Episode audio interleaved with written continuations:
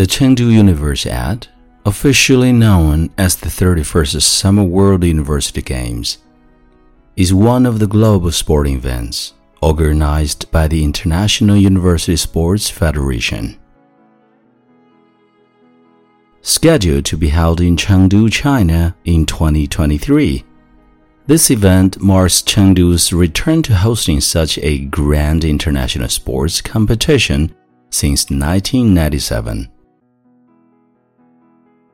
The Chengdu Universiade will attract university students athletes from nearly 200 countries and regions worldwide.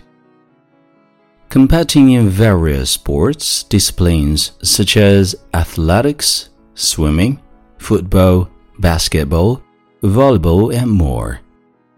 It serves as a comprehensive platform for intense competition and friendship exchange, aiming to promote the development of youth sports and advocate global unity and friendship.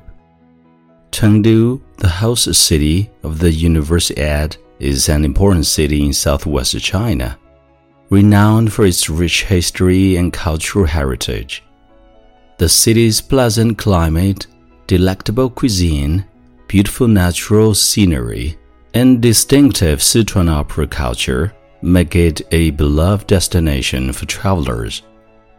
To prepare for this grand event, Chengdu has made substantial efforts to enhance infrastructure and improve its city image. Multiple modern sports venues and transportation facilities are being built, ensuring the successful organization of the Universiade. In addition to sporting competitions, the Chengdu Universiade will also drive sports tourism, cultural exchange, and international cooperation. A multitude of cultural activities, celebrations, and sports cultural exhibitions will take place during the event, providing participants and spectators with diverse and enriching experiences. The Chengdu Universiade will spread the spirit of sportsmanship and showcase Chengdu's charm to the world, offering an excellent platform for understanding Chinese culture and promoting global exchanges.